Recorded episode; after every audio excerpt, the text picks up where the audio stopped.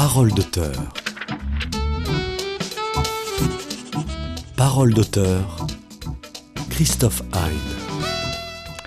Le livre de Claude Lévi-Strauss, intitulé Triste tropique, paru au milieu du XXe siècle, est un livre de référence pour tout ethnographe qui se respecte. Ce livre étrange a inspiré l'écrivain que nous recevons aujourd'hui. Preuve en est du titre de son dernier roman, Tropical Tristesse. Simple prétexte ou exercice d'admiration Nous aurons le temps de cette émission pour lui poser toutes ces questions, mais surtout nous allons vous donner à entendre la voix de ce roman très réussi, la voix de celle qui entame un voyage vers les tropiques, sa narratrice, Jeanne Beaulieu. Le voyage, la géographie, mais aussi le cinéma et la littérature dans un dialogue avec un imaginaire exotique semblent être les sources d'inspiration de Jean-Baptiste Maudet. Il est venu passer 7 heures avec nous pour en parler. Bonjour Jean-Baptiste Maudet, je vous remercie d'avoir accepté mon invitation à Parole d'auteur. Vous venez en voisin puisque vous travaillez à Pau comme enseignant-chercheur euh, en géographie et vous avez donc fait paraître aux éditions Le Passage Tropical Tristesse, un livre écrit à la première personne du singulier. Alors je n'aurais qu'une première question, c'est qui est ce je Bonjour, merci pour cette invitation. Euh, alors qui est ce je euh, ce jeu, c'est alors c'est moi et c'est surtout le point de départ euh, du livre.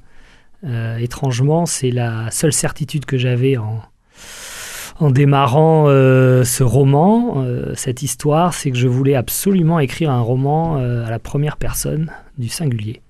Et hum, c'est ce qui a ensuite permis pour moi d'aller explorer euh, des personnalités, mais à partir d'un jeu qui parle et au présent. Donc, d'une certaine manière, Jeanne Beaulieu, c'est votre euh, alter ego?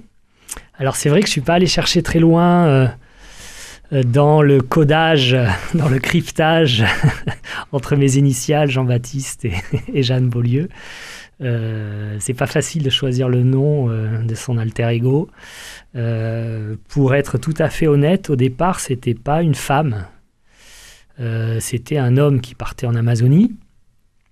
Et puis très rapidement, euh, la voix de cet homme, héros du roman d'aventure ou d'anti-aventure que je voulais que je voulais écrire, était, était trop collé à, à ma propre voix.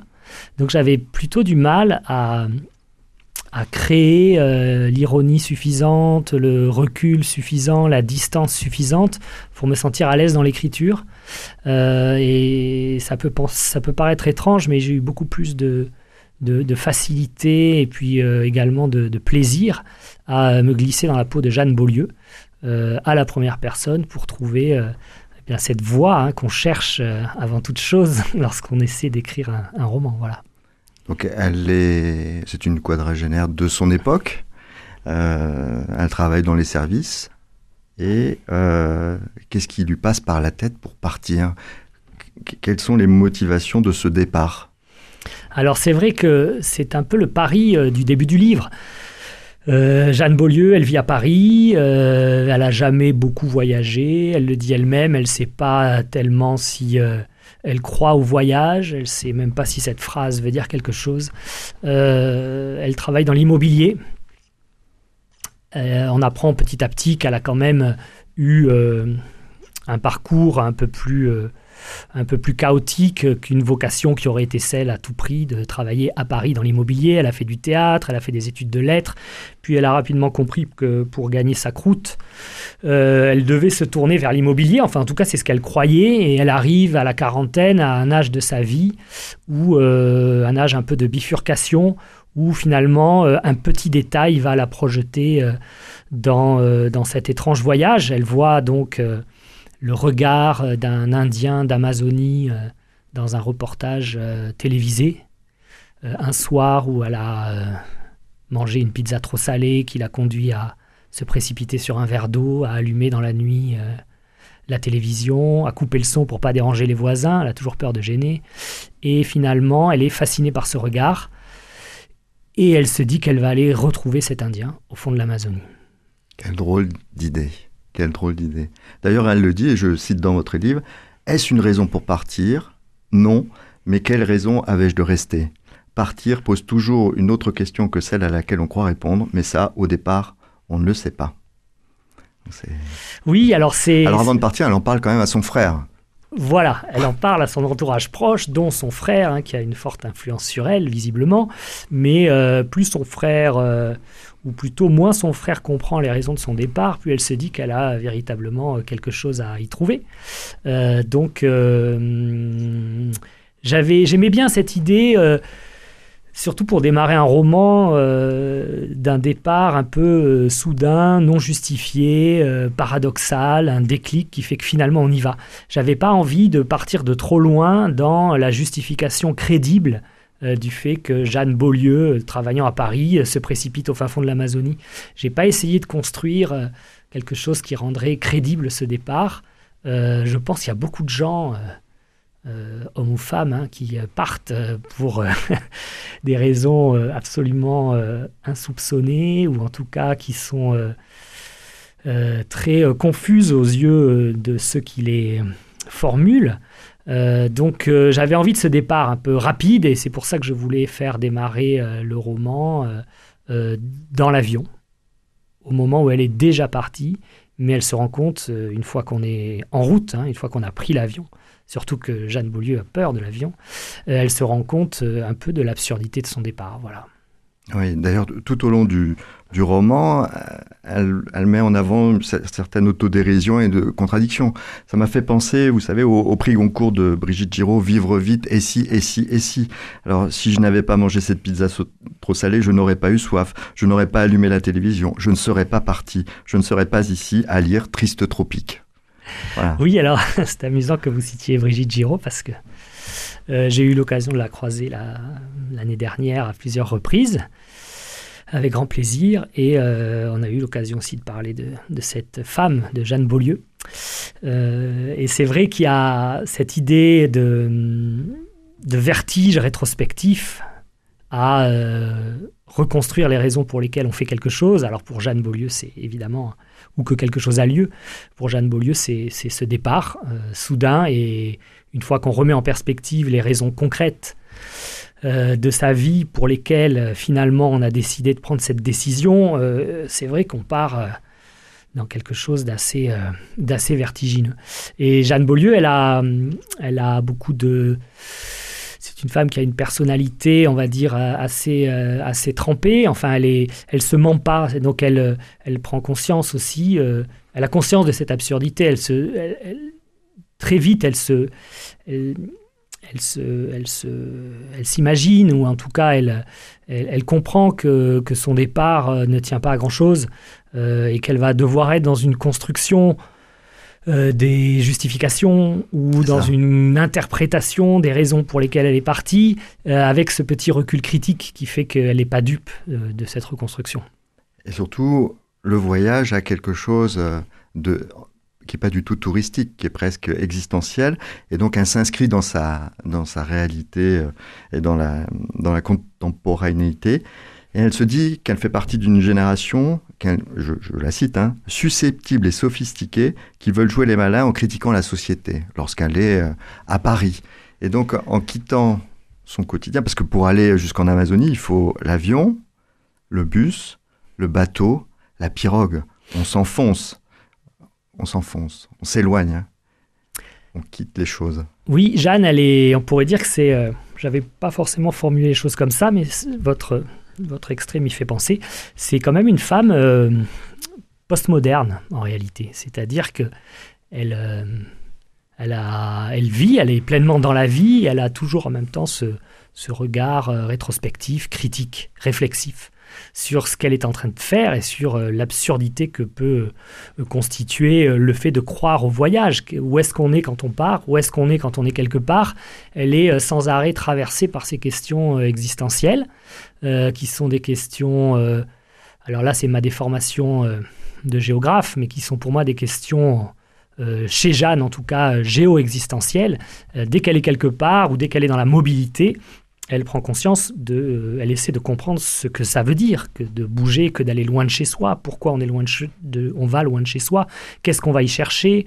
Elle est aussi sans doute dans prise d'une là encore d'un vertige à à, vis-à-vis de, l'exotisme, vis-à-vis de la capacité à, être dépaysé, vis-à-vis des possibilités euh, euh, de, déracinement qui sont en fait très complexes parce qu'on vit dans un corps, on vit avec une couleur de peau, euh, on est une femme parisienne qui va partir au fond de l'Amazonie.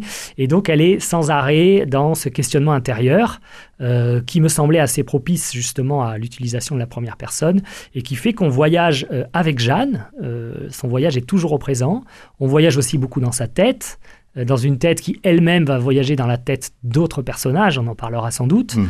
euh, notamment à travers le livre de Claude Lévi-Strauss.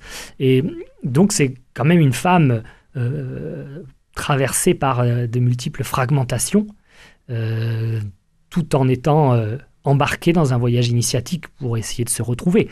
Mais finalement, pour moi, ça dit quelque chose de la condition contemporaine. Voilà. Et pour arriver à cette, à cette forêt, il faut aller toujours plus loin. Alors, je vais peut-être faire trop de citations, mais si vous m'en voudrez, pas, mais je, continue de lire. Je sais que l'Amazonie est plus loin, toujours plus loin. Pourtant, malgré les livres que j'ai lus et qui en ont repoussé l'existence dans les profondeurs mythologiques, je l'aperçois. L'Amazonie n'est pas l'endroit mystérieux où le corps de l'explorateur Percy Fawcett a disparu, mais une présence dans l'air, une lumière sur les visages, quelque chose de quotidien et de banal. L'Amazonie a fixé des gens venus de toutes parts, des indigènes occupant la forêt depuis des milliers d'années, des Européens, des caboclos issus des métissages coloniaux, des esclaves noirs déportés d'Afrique, dont certains descendants vivent aujourd'hui en communauté, des ouvriers sirengueros qui travaillaient pour les barons du caoutchouc, des ribeños, dont le nom signifie qu'ils se sont installés près des rivières, des chercheurs d'or qui liquéfient ces mêmes rives et dont le mercure souille les eaux, des aventuriers malheureux enterrés là où ils sont morts, des trafiquants de peaux et de panthères et de drogue, des militaires souvent trop jeunes, des paysans besogneux, des éleveurs de bétail, des contingents de piroguiers, des citadins récalcitrants, des fonctionnaires désabusés, des inspecteurs véreux, d'excellents criminels, de moyennes équipes de foot, des gens. Tous devenus, quelle que soit leur raison d'être, des Amazoniens. Et donc, Jeanne Beaulieu, petit à petit, elle va vous disiez le corps, le corps, mais elle va s'incorporer à tout ça. Oui, y a, je suis content que vous ayez lu cet extrait parce que euh, c'est d'ailleurs une phrase sur laquelle j'ai beaucoup euh, gambergé, phrase très longue, difficile à lire, avec euh, cette succession d'Amazoniens euh, je ne savais pas très bien si j'allais retomber sur mes pattes. Euh, et elle est important, ce passage, il est important parce qu'elle prend conscience que euh, de la construction imaginaire que l'on peut, peut tous avoir des habitants de l'Amazonie. C'est vrai que nous, en Occident, on a fait de, de cet espace-là un espace mythologique qui est très centré sur la présence des Amérindiens, on pourrait dire des, des autochtones. Euh, on ne sait plus trop comment les appeler. Euh, Jeanne Beaulieu elle-même ne sait pas exactement comment les appeler aujourd'hui. Euh, mais en tout cas, on sait que l'Amazonie aujourd'hui est peuplée d'une succession d'individus, de personnes, j'ai presque envie de dire de sujets, au sens presque philosophique du terme, qui, qui sont arrivés là pour des raisons très très variées. donc évidemment les Amérindiens, donc les premiers, les, premiers occupants, on pourrait dire, de, cette forêt, euh, les esclaves noirs qui sont arrivés. Alors je ne vais pas reprendre toute la, litanie, mais c'est vrai que le portrait euh, de cette Amazonie, euh, c'est aussi faire le portrait des Amazoniens qui, y vivent. et les Amazoniens qui y vivent, on sait aujourd'hui qu'ils sont à plus de 50% des urbains déjà. Hein. ils vivent dans les villes, principalement à Manaus. donc entre notre imaginaire de l'Amazonie et des Amazoniens et euh, la réalité de ce qui est devenu euh, ce territoire, euh, il y a, un, il y a un, un, apprentissage, ou en tout cas une prise de conscience que Jeanne ne peut faire qu'à travers cette immersion très progressive dans ce milieu, mhm. qui en plus chez Jeanne, puisqu'elle a d'emblée peur de l'avion, va nécessiter un, parcours relativement relativement long, un peu chaotique, une dérive un petit peu existentielle autour de, cette immersion. Euh, l'avion, puis euh, le bus, puis le bateau, puis éventuellement la pirogue. Et donc elle a besoin de ces viatiques pour se rendre compte de quelque chose de tout simple, c'est que l'Amazonie, c'est immense. Et alors dans cette dérive, il va y avoir euh, une bouée de sauvetage. C'est un, un livre. Un livre parce que en fait, vous tissez votre roman très ambitieux entre le voyage de Jeanne Beaulieu et puis un couple. Alors, expliquez-nous un peu comment, comment on va se, cette c'est vrai que Jeanne, euh, je pense qu'au début, elle a, peur de voyager finalement. Elle, c'est pas une voyageuse, elle le dit elle-même. Hein, c'est pas une exploratrice, c'est une extrapoleuse. Euh, donc, euh, elle se cache un peu dans la lecture de Lévi-Strauss de Triste Tropique pour finalement se donner du courage pour aller au fond de la forêt. Et ce livre, elle le trouve chez un bouquiniste. Elle le trouve chez un bouquiniste un peu par hasard et elle le saisit comme un totem en se disant moi aussi, je vais aller euh, dans les profondeurs de la forêt et ce livre va me donner euh, des raisons d'y aller, du courage, va peut-être même structurer euh, mon imaginaire de, de ce voyage pour lequel elle se sent très démunie. Et finalement, ce livre, donc cet exemplaire de Triste Tropique qu'elle achète un peu par hasard chez un bouquiniste, après s'être évanouie, après avoir acheté aussi une biographie du général de Gaulle qui arrive à lui refourguer le, le, livraire parce que... Ça vous rendait bien l'idée d'identité de français à travers vers le monde qu'on nous renvoie sans cesse. Exactement, le libraire saisit l'occasion, il voit une française, il lui refourgue la, biographie du général de Gaulle. Donc finalement, comme elle ne veut pas déplaire, elle l'achète aussi et elle en fera, elle en fera, elle en fera un cadeau. Mais euh, ce qui est important pour le, on va dire pour le, le stratagème un peu narratif qui, qui, qui, traverse le personnage de Jeanne, enfin avec lequel j'ai joué dans ce, dans ce livre, et dans sa construction, c'est que l'exemplaire de Triste Tropique qu'elle achète a appartenu à un couple d'étudiants, euh, donc euh, Paul et Claudia, euh, qui se sont rencontrés à Séville dans les années 90, enfin très précisément en 1992, l'année de l'exposition universelle qui commémore les 500 ans de la découverte de l'Amérique, enfin découverte de l'Amérique vue, bien sûr vue par les Européens. et hum, au début, elle est très embêtée par euh, ce livre qui a appartenu à d'autres et dans lequel, euh, voilà, dans lequel il y a des annotations, dans lequel il y a des dessins. Elle dit elle-même qu'elle euh, a l'impression de rentrer dans des draps sales. et finalement, ce qui va la faire voyager, c'est pas tant la relecture du livre de Claude Lévi-Strauss, lecture ou relecture, on en parlera, mais c'est surtout l'histoire d'amour de ce Roméo et Juliette tropical qu'elle fantasme totalement, qui, dont, elle, dont elle découvre les traces entre les lignes de Claude Lévi-Strauss, donc sur les mmh. pages du livre euh, de Claude Lévi-Strauss. Et donc le véritable moteur finalement de son aventure, ça va être, de, ça va être cette quête de, comprendre ce qui est arrivé à ce couple, Paul et Claudia, dont elle perçoit très vite que l'issue est tragique. Eh oui. Écoutez, ce que je vous propose, euh, Jean-Baptiste Maudet, c'est de faire une pause et de partir en imagination et en musique à Rio euh, pour une chanson, avec une chanson de Nino Ferrer.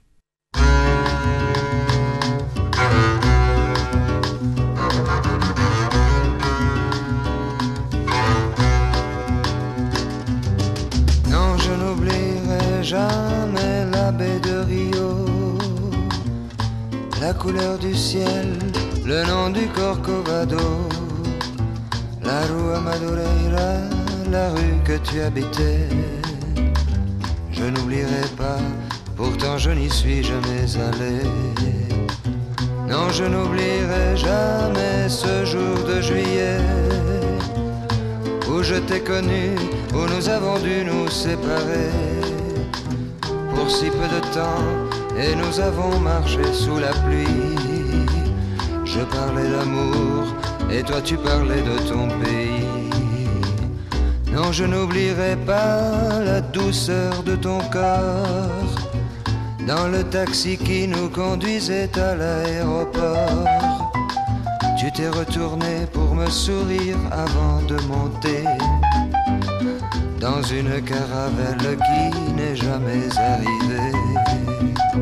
Non, je n'oublierai jamais le jour où j'ai lu ton nom mal écrit parmi tant d'autres noms inconnus sur la première page d'un journal brésilien. J'essayais de lire et je n'y comprenais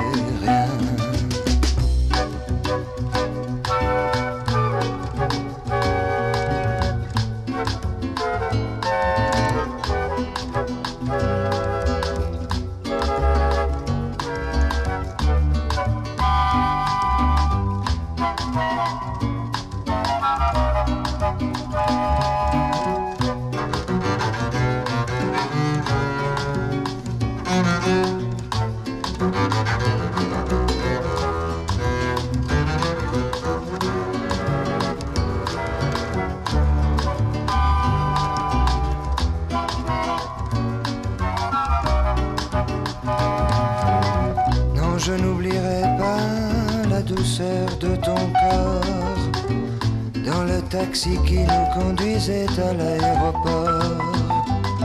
Tu t'es retourné pour me sourire avant de monter dans une caravelle qui n'est jamais arrivée. Non, je n'oublierai jamais la baie de Rio, la couleur du ciel, le nom du Corcovado, la rue Madureira, la rue que tu habitais. Je n'oublierai pas, pourtant je n'y suis jamais allé. Je n'oublierai pas, pourtant je n'y suis jamais allé. Je n'oublierai pas, pourtant je n'y suis jamais allé.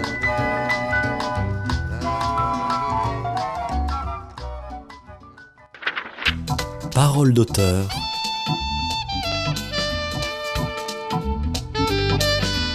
Christophe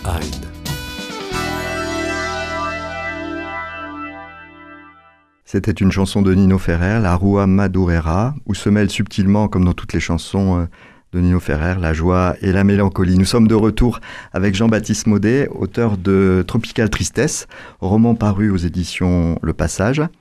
Alors pour la première fois dans cette émission, je, vais vous proposer une expérience en direct. Hein, aussi, j'ai apporté un exemplaire de Triste Tropique de Claude Lévi-Strauss. Euh, je vais vous le passer. Voilà, si vous voulez bien. Voilà, comme ça. Et euh, pour que vous en saisissiez, que vous décriviez à nos auditeurs ce livre, j'aimerais savoir euh, la première fois où vous l'avez ouvert, qui vous a initié à cette lecture.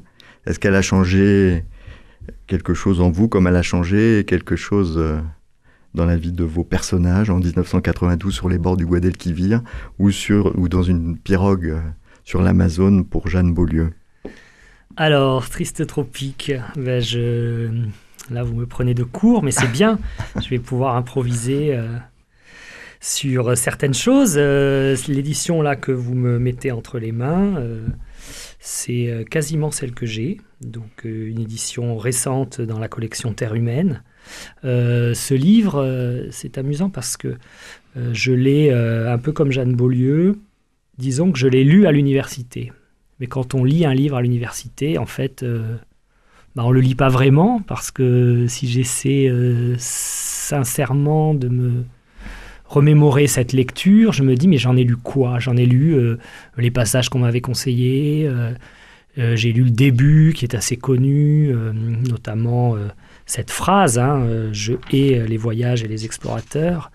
Et en reprenant ce livre au moment de la construction, enfin l'écriture de mon roman, pour lequel euh, ce livre m'est apparu comme un, moyen, euh, enfin un support euh, ou un sujet indispensable au, voyage de Jeanne, finalement je me suis senti dans la peau de Jeanne. C'est-à-dire que saisir ce livre, c'est prendre conscience que c'est peut-être aussi prendre conscience qu'on l'a jamais lu.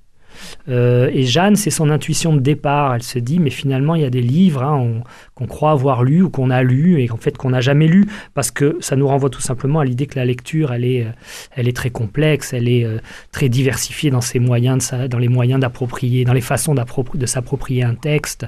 Donc Jeanne, elle fait aussi ce, elle fait aussi cette redécouverte.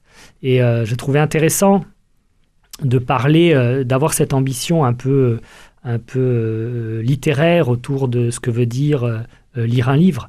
Euh, donc euh, là, le, le- le livre Triste Tropique euh, que, que vous me mettez dans les mains, je l'ai relu intégralement ou Il y a lu ce- sur- intégralement. Sur sa, la première page, sur la couverture, il y a ce sourire. Voilà, il y a ce- cette photo très, très, très connue hein, maintenant d'un Indien Nambikwara, euh, une photo de Claude Lévi-Strauss, qui est à l'origine d'ailleurs du projet du livre. hein. Euh, Je crois que Jean Mallory, quand il a demandé à Claude Lévi-Strauss d'écrire euh, ce livre euh, sur euh, son voyage au Brésil, euh, donc euh, Lévi-Strauss est parti au Brésil euh, de 35 à 39.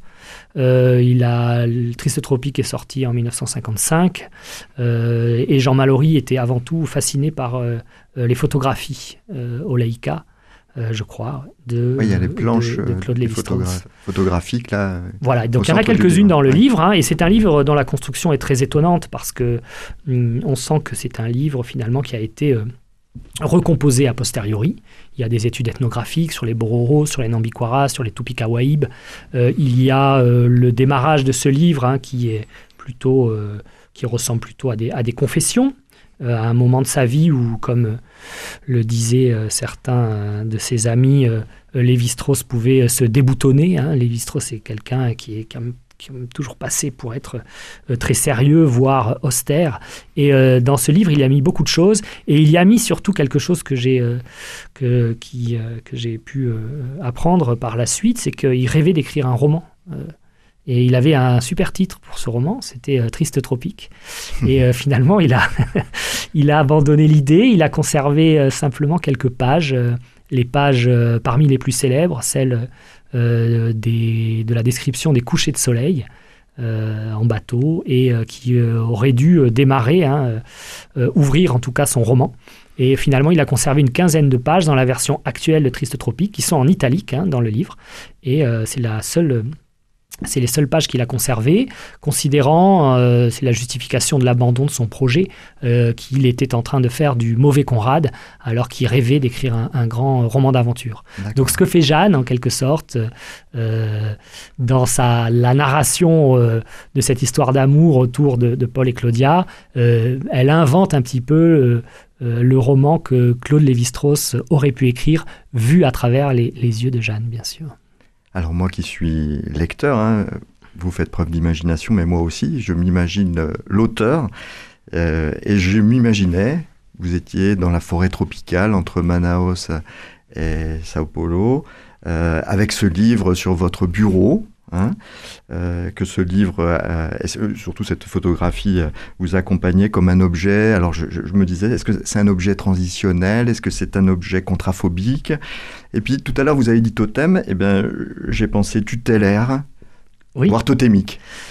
Oui, alors c'est vrai que moi j'étais très heureux de ce, de ce compagnonnage entre mon roman, enfin l'écriture de mon roman, et puis cette figure, oui, tutélaire de Claude Lévi-Strauss, euh, que Jeanne euh, va euh, va apprendre à connaître euh, ces, allers-retours entre la lecture du texte de Claude Lévi-Strauss et le véritable moteur de son voyage, qui est euh, l'histoire d'amour entre Paul et Claudia, mm, va lui faire découvrir euh, un Claude Lévi-Strauss très singulier. Elle va s'attacher à quelques détails, elle va s'attacher à l'humour de Claude Lévi-Strauss, qui n'est pas forcément le plus sensible à la lecture de Triste Tropique. et mm, finalement, elle en fait une lecture très singulière parce qu'elle lit en voyageant. Je pense que quand on souvent, quand on voyage, on prend un livre, on prend parfois un livre qui a tout à fait trait au lieu euh, que l'on va parcourir, et puis parfois on prend un livre qui est vraiment, euh, qui a absolument rien à voir avec l'endroit que l'on va connaître, et ça crée une tension qui, moi, euh, là, en tant que géographe, m'intéresse beaucoup. Enfin, je dis en tant que géographe, c'est un peu un peu dire surplombant de dire de l'exprimer de cette façon mais je, crois que comme mes personnages je suis traversé par ces interrogations oui un peu géo-existentielles. Euh, je, le fait d'être quelque part me pose euh, beaucoup de questions. Et Jeanne, ce sont les questions qu'elle se pose. Et lorsqu'on les pose avec un livre, le livre ouvre d'autres dimensions à cette, à aux réponses que l'on porte. On est à la fois en Amazonie, mais on est dans le livre de Claude Lévi-Strauss. On est à la fois en 2009 et euh, en 1992 et en 1935 avec Lévi-Strauss et en 1955 mmh. à l'époque où, où Claude Lévi-Strauss est en train d'écrire le livre. Mmh. Euh, donc ça, je trouve que c'est une des emboîtements, des articulations qui sont extrêmement riches pour euh, comprendre, euh, pour essayer en tout cas de donner à voir euh, la temporalité et la spatialité qui nous traversent quotidiennement. En réalité, c'est quelque chose de très simple, c'est pas du tout quelque chose de, complexe. Ce qui est complexe, ce qui serait simpliste pour le coup, c'est de ne pas se poser ces questions parce qu'on est effectivement fait de ces différents espaces, de ces différentes temporalités qui à tout moment se percutent. Et Jeanne, elle fait l'expérience dans le voyage, elle fait l'expérience de, de, cette, de cette complexité, mais qui est une, finalement une condition contemporaine totalement euh, euh, partagée par, euh, par beaucoup d'entre nous. Mais est-ce que le tourisme ne tue pas justement cette complexité? Parce que pour préparer cette émission, je suis allé me promener dans une librairie ou tout récemment à la bibliothèque. Je suis allé au rayon voyage. Et donc là, il y a des livres qui nous disent les mille lieux qu'il faut avoir vus dans sa vie ou l'Europe low carbone. que devient l'imaginaire du voyage? C'est-à-dire que la force de votre roman, c'est justement de réinsuffler euh, voilà, ce lien entre la géographie et le temps. C'est... Alors c'est vrai qu'il y a... Jeanne, puisqu'elle est traversée par ces questions, elle, euh, elle voyage à sa façon. À la fois, elle réenchante le voyage par des petits détails, mais en même temps, elle déconstruit, elle désacralise euh, ce voyage positivement euh, connoté dans nos sociétés. C'est bien de voyager. L'intérêt de, le choc de Triste Tropique de Claude Lévi-Strauss tient dans cette première phrase. Je hais euh, les voyages et les explorateurs. Euh, Jeanne, finalement, euh, c'est pas une voyageuse. Elle porte pas le voyage dans son cœur comme quelque chose d'absolument essentiel à notre condition. et malgré tout, elle nous fait réfléchir sur ce que veut dire voyager. Parce qu'aujourd'hui, je crois qu'on est dans un monde où on est tenu de se poser ces questions. On ne sait plus trop si le voyage vaut le coup, euh, on peut culpabiliser parce qu'on prend trop l'avion, euh, on peut culpabiliser parce que finalement on est au contact euh, de d'autres sociétés qui ont peut-être rien à voir avec nous et que l'on va, nous, avec nos yeux, voir de façon très déformée ou voir de façon très instrumentale en se disant ah bah oui j'ai voilà j'ai vécu une j'ai pris conscience de l'exotisme d'une société ou de l'altérité radicale en rencontrant il faut ramener des souvenirs. Avant c'était les soirées diapo. Maintenant c'est l'Insta. Voilà, on ramène des photos. Alors, ce qui m'intéresse dans cette question-là, c'est que je trouve que, que ça devient finalement difficile de voyager. Et y a, ça devient difficile de voyager alors que les moyens techniques euh, paraissent simples, mais euh, l'expérience du voyage, euh, alors même si le voyage désigne plein de, choses différentes, mais euh, le, voyage est, saisi dans des contradictions vraiment très, très profondes sur notre capacité à être ailleurs. Euh, donc ça, je trouve que c'est intéressant parce que euh, Jeanne, elle va vivre cette expérience et tout au long de son voyage, elle hésite à rentrer, elle se demande si ça vaut vraiment la peine, et elle est finalement c'est ça qui m'intéresse le plus d'un point de vue littéraire, elle est déjà dans une expérience narrative. Parce que je crois que quand on voyage, et moi c'est ça que finalement j'ai presque découvert en, créant ce personnage de Jeanne, enfin, et j'ai découvert quelque chose qui m'intéresse, euh, c'est que euh, lorsqu'on voyage, on est déjà dans une expérience littéraire, parce que on fait le tri entre les choses que l'on va pouvoir raconter, les choses que l'on ne va pas raconter. On est déjà dans la construction par des photographies, par des carnets de voyage, par les lieux où on est allé, euh, que ce soit avant, pendant ou après le voyage, on est déjà dans une expérience narrative qui raconte le voyage, mais qui raconte qui on est euh, à travers le voyage. Et c'est ce que Jeanne apprend.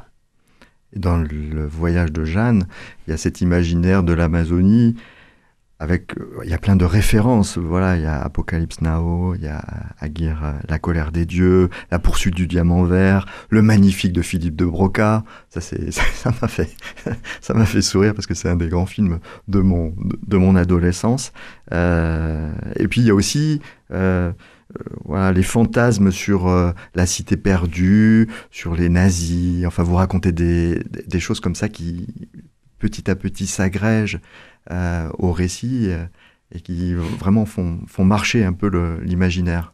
Oui, ce qui est amusant, euh, enfin amusant en tout cas, ce qui, ce que l'on peut aussi découvrir en voyageant, c'est euh, finalement le, les voyages euh, de, tous les autres. C'est-à-dire mmh. que dans un espace comme l'Amazonie, c'est un espace qui est, qui est saturé euh, d'expériences, d'exploration, de voyages, d'imaginaire dans la littérature, dans le cinéma. Alors ça, c'est le, le, bel imaginaire, mais il y a aussi l'imaginaire de la publicité. Parce qu'à un moment, Jeanne Beaulieu, elle se retrouve euh, sur un plateau où on va, en pleine, en pleine jungle, où on va faire une publicité sur le shampoing. Amazing.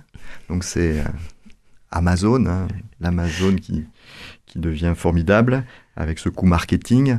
Euh, c'est vrai qu'Amazon, on se fait livrer des, ou pas d'ailleurs, des produits culturels en oubliant que voilà, c'est l'Amazon le fleuve et que cette, ce capitalisme nous, nous prend une part de notre imaginaire d'une certaine manière. Oui, l'Amazonie n'est pas un espace comme les autres pour euh, nous. Euh, on va dire, nous les occidentaux, alors c'est très, c'est très englobant ce que je, ce que je raconte, mais euh, il y a des forêts qui ont beaucoup moins intéressé, qui nous ont beaucoup moins intéressés, hein, certaines forêts d'Afrique, certaines forêts d'Indonésie. Euh, L'Amazonie est devenue un espace euh, cosmopolite, en tout cas qui dans l'imaginaire occidental occupe une, une place très importante et qui est au carrefour de, de mythologie ancienne, rien que le nom du fleuve Amazon, hein, qui renvoie donc à la mythologie, euh, aux fameuses Amazones, euh, et qui participe de, des mythologies contemporaines euh, liées au réchauffement climatique, lié euh, à la déforestation. Et mm, donc cet espace, il a toujours été euh, saturé euh, de projections pour essayer de comprendre ce qu'il est. il est à la fois organique et dans votre livre extrêmement poétique. Hein, oui, et je crois que c'est un objet de publicité, mais c'est aussi un espace à sauvegarder. Hein, loin de moi l'idée de penser que, que cet, cet espace n'a pas d'importance, mais il est vraiment au cœur à la fois de mythologie ancienne et de mythologie contemporaine euh, qui euh, nous positionne vis-à-vis de, cette forêt, que d'ailleurs on parle souvent de forêt amazonienne, alors que l'Amazonie, il n'y a pas que des espaces forestiers, mais euh, en tout cas, on est dans une position où vraiment se mêlent de façon presque initiale l'imaginaire et la réalité. Hein, les premiers explorateurs qui ont donc découvert le fleuve Amazon en partant des contreforts euh, des Andes et en découvrant euh, euh, d'amont en aval l'embouchure du fleuve, on décrit déjà des rives extrêmement peuplées, qui cristallisaient énormément de fantasmes euh, et euh, d'images qui étaient tirées, euh, qui ramenaient l'inconnu au connu, donc tirées de la Bible tirées de la mythologie. donc dès les premières descriptions de l'Amazonie, on était plongé dans un univers relativement insaisissable du point de vue de la raison. Et je crois que, cette trace-là, elle, est, elle est, finalement, elle est restée. Elle est restée au cœur de quantité de fantasmes. Et puisque nous sommes dans une forêt, je reviens quand même à ma question initiale et à mon fantasme de lecteur voyant Jean-Baptiste Maudet écrire son livre. Était-il dans la forêt amazonienne avec, son, avec euh, euh, le livre euh, Triste tropique de Lévi-Strauss Où était-il? Alors, j'étais pas en Amazonie pour écrire ah bon? ah, la déception. Je vais même, voilà, je vais encore plus vous décevoir. Non seulement j'étais pas en Amazonie, mais je n'y suis jamais allé. Et je ne suis jamais allé au Brésil. Euh, tour de force. Euh, tour de, force, je sais pas, mais en tout cas, en tout cas, on va dire euh, piment, piment géographique à, à, rajouter à la sauce. Ça me plaisait beaucoup de d'inventer une Amazonie littéraire à partir de de tous ces fantasmes et de toutes ces représentations que l'on a de, de, ce milieu, de ce territoire euh, et de cette forêt. Euh, c'est vrai que c'est quand même intéressant de se poser cette question. Euh, qu'est-ce que l'on retire du fait d'être allé quelque part? C'est à la fois la preuve qu'on y est allé et qu'on est légitime pour en parler, mais lorsqu'on parle de l'Amazonie qui fait 12 fois la France, euh, et si on y va, par exemple, j'en sais rien, dans un voyage organisé euh, une semaine ou dans un voyage désorganisé comme celui de Jeanne, euh, finalement, est-ce que ça ne cristallise pas une expérience très forte, très personnelle, très singulière, parce qu'on l'a vécu? Et qui finalement va conditionner pour le reste de notre existence ce que l'on croit être l'Amazonie. Et cette idée-là m'intéresse d'un point de vue littéraire et m'intéresse d'un point de vue géographique en tout cas des questionnements contemporains de la géographie sur euh, ce que veut dire être quelque part. Euh, donc j'ai aussi joué avec ça en l'écrivant. J'ai lu euh, beaucoup, j'ai vu beaucoup de films, j'ai lu beaucoup de livres qui parlent de l'Amazonie avec un grand plaisir, sans mhm. toujours me poser la question de savoir si les auteurs y étaient ou pas. Mais je me suis fabriqué une Amazonie littéraire. Alors on essaie de pas dire trop de bêtises, hein, donc mhm. on, s'appuie aussi sur Tintin et l'oreille cassée. Voilà, voilà. Bah oui, Tintin et l'oreille cassée. C'est en tout cas c'est un c'est un, album dans lequel réapparaît Percy Fawcett. donc si on si on se, préoccupait de, de savoir s'il était toujours vivant ou s'il avait survécu à sa disparition en 1925, euh, Hergé nous donne la réponse puisque euh, sous les traits euh, d'un vieil homme hirsute jouant de la sarbacane du nom de, de Ridgewell, il le ressuscite et lui demande mais qu'est-ce que vous faites là? Tout le monde vous cherche et on apprend que, que finalement il a préféré vivre à l'écart du monde civilisé entre guillemets. Bien, nous allons faire une seconde pause, si vous, vous le permettez, euh, avec une chanson de Barbara.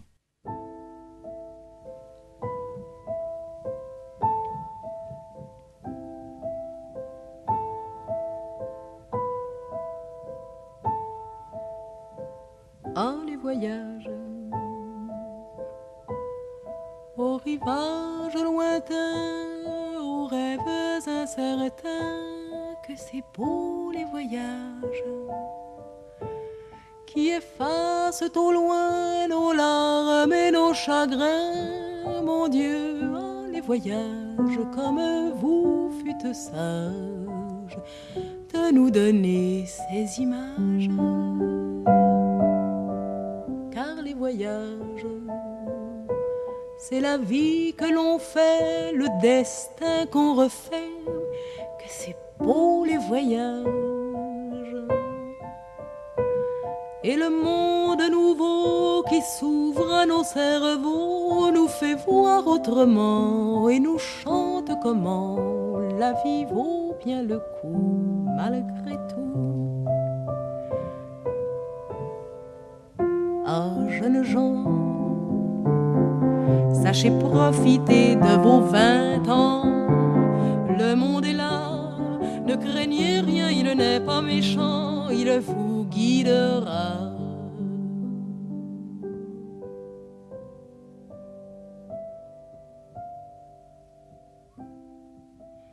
Les voyages qui mûrissent nos cœurs, qui nous ouvrent au bonheur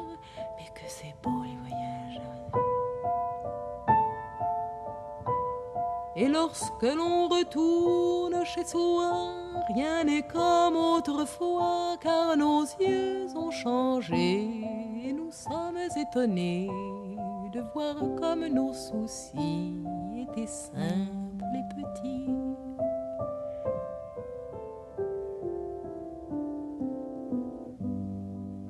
Car les voyages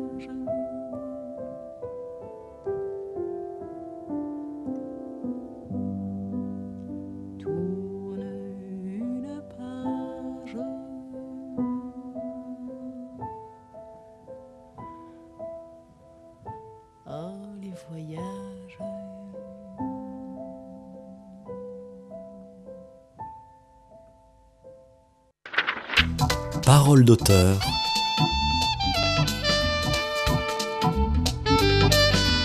Christophe Hyde. C'était Barbara qui chantait Les Voyages. Nous, sommes de retour avec Jean-Baptiste Maudet pour son dernier roman Tropical Tristesse aux, éditions Le Passage. Euh, donc diriez-vous comme Barbara que les voyages nous changent et tournent une page sûrement puisque c'était notre conversation juste, euh, juste avant la pause. Tourner la page, non pas pour fermer le livre, mais pour euh, entamer un nouveau chapitre. Et j'aimerais euh, évoquer avec vous votre premier livre, Matador Yonki, qui a reçu le prix Orange du livre en 2019. Alors, coup d'essai, coup de maître, pour un premier roman. Et là, on est toujours en Amérique. Euh, non pas sur un fleuve, mais sur une frontière euh, entre les États-Unis et, le Mexique. Euh, vous avez un rapport particulier avec ces zones de contact, j'ai l'impression.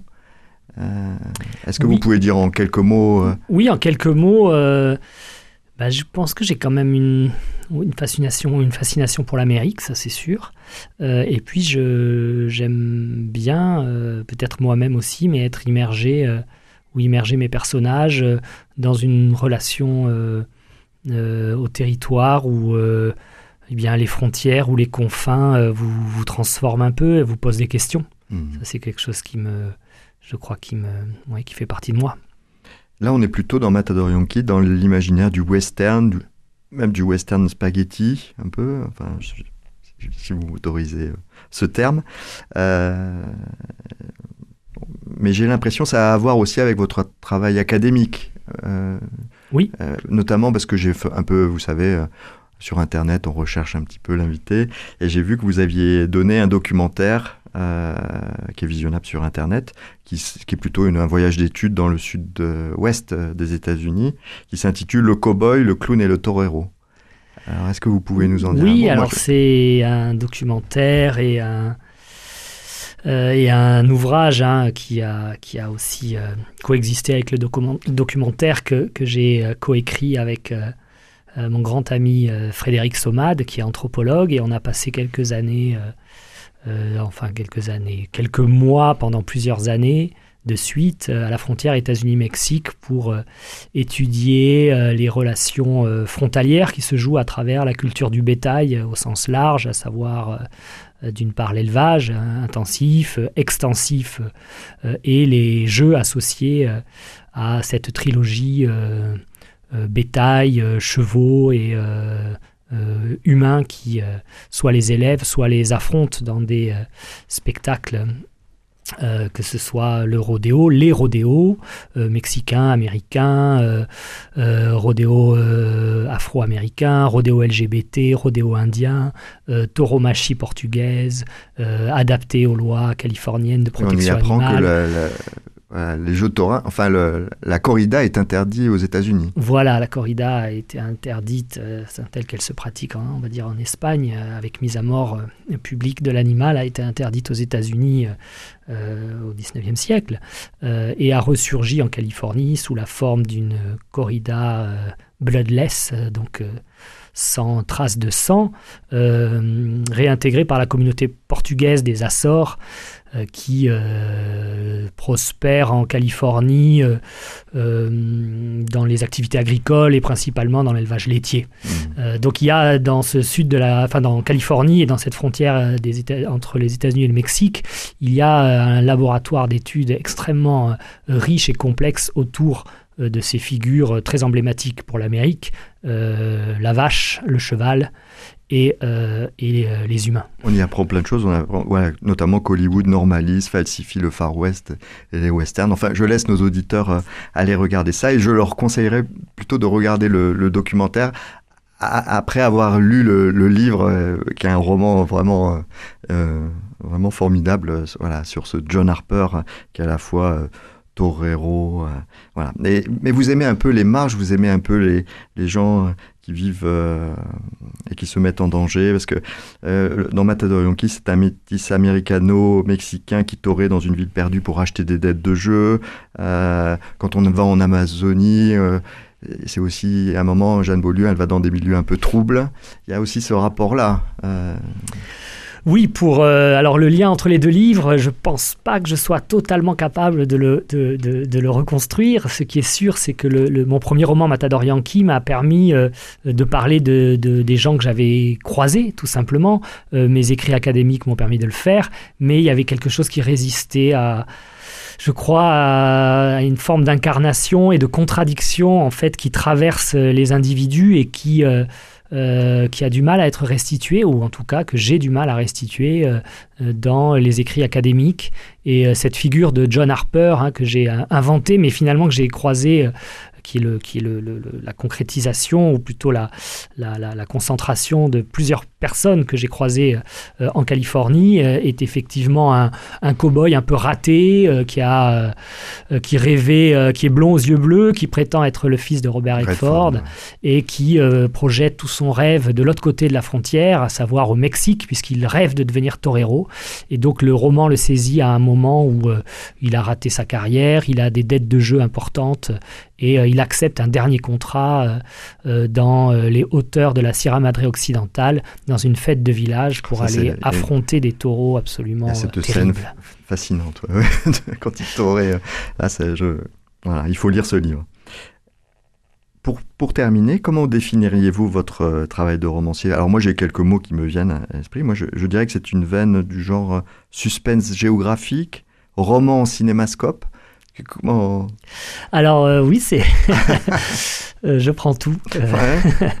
Euh, je sais pas. je- au départ, j'ai quand même écrit pour euh, euh, faire quelque chose de une écriture qui était très différente de des sujets qui m'intéressent en géographie. Malgré tout, mon premier roman, il est quand même issu d'une expérience de terrain dont j'avais sans doute besoin pour me lancer à, corps perdu dans la fiction, comme si j'avais besoin d'être assis sur un matériau ethnographique, sociologique solide et géographique solide pour pouvoir inventer quelque chose. Euh, mais j'étais obsédé par l'idée euh, de, de, de la de l'autonomie et de la puissance de la fiction, c'est-à-dire que dès que j'étais en train, je sentais que j'étais en train de documenter une question, euh, je partais en courant pour essayer euh, euh, de trouver euh, le, le- de façon très naïve sans doute, mais euh, ce qui est au cœur de, de- de la narration, euh, du narratif, du dramatique euh, dans une histoire et qui serait euh, très éloigné de la compétence un peu attendue du géographe, qui Mhm. serait celle de la description des et d'une hauteur de vue sur euh, la société dont il parle.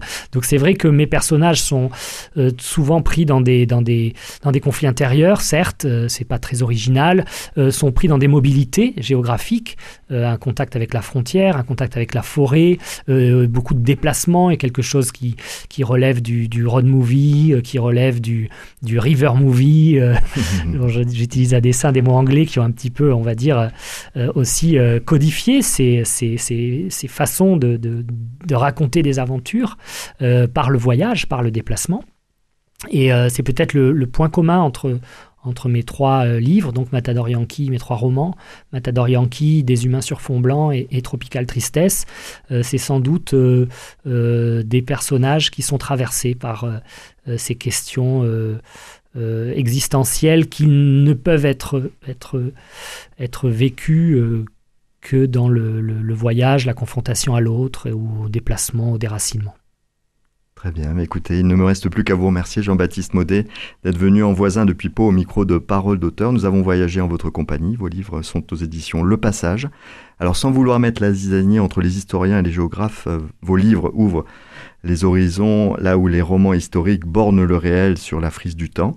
Si vos romans ouvrent des horizons géographiques, ils ouvrent aussi de belles lignes de fuite imaginaires et poétiques qui ont charmé le lecteur que je suis et qui, j'espère, réjouiront les auditeurs et auditrices de Radio Présence.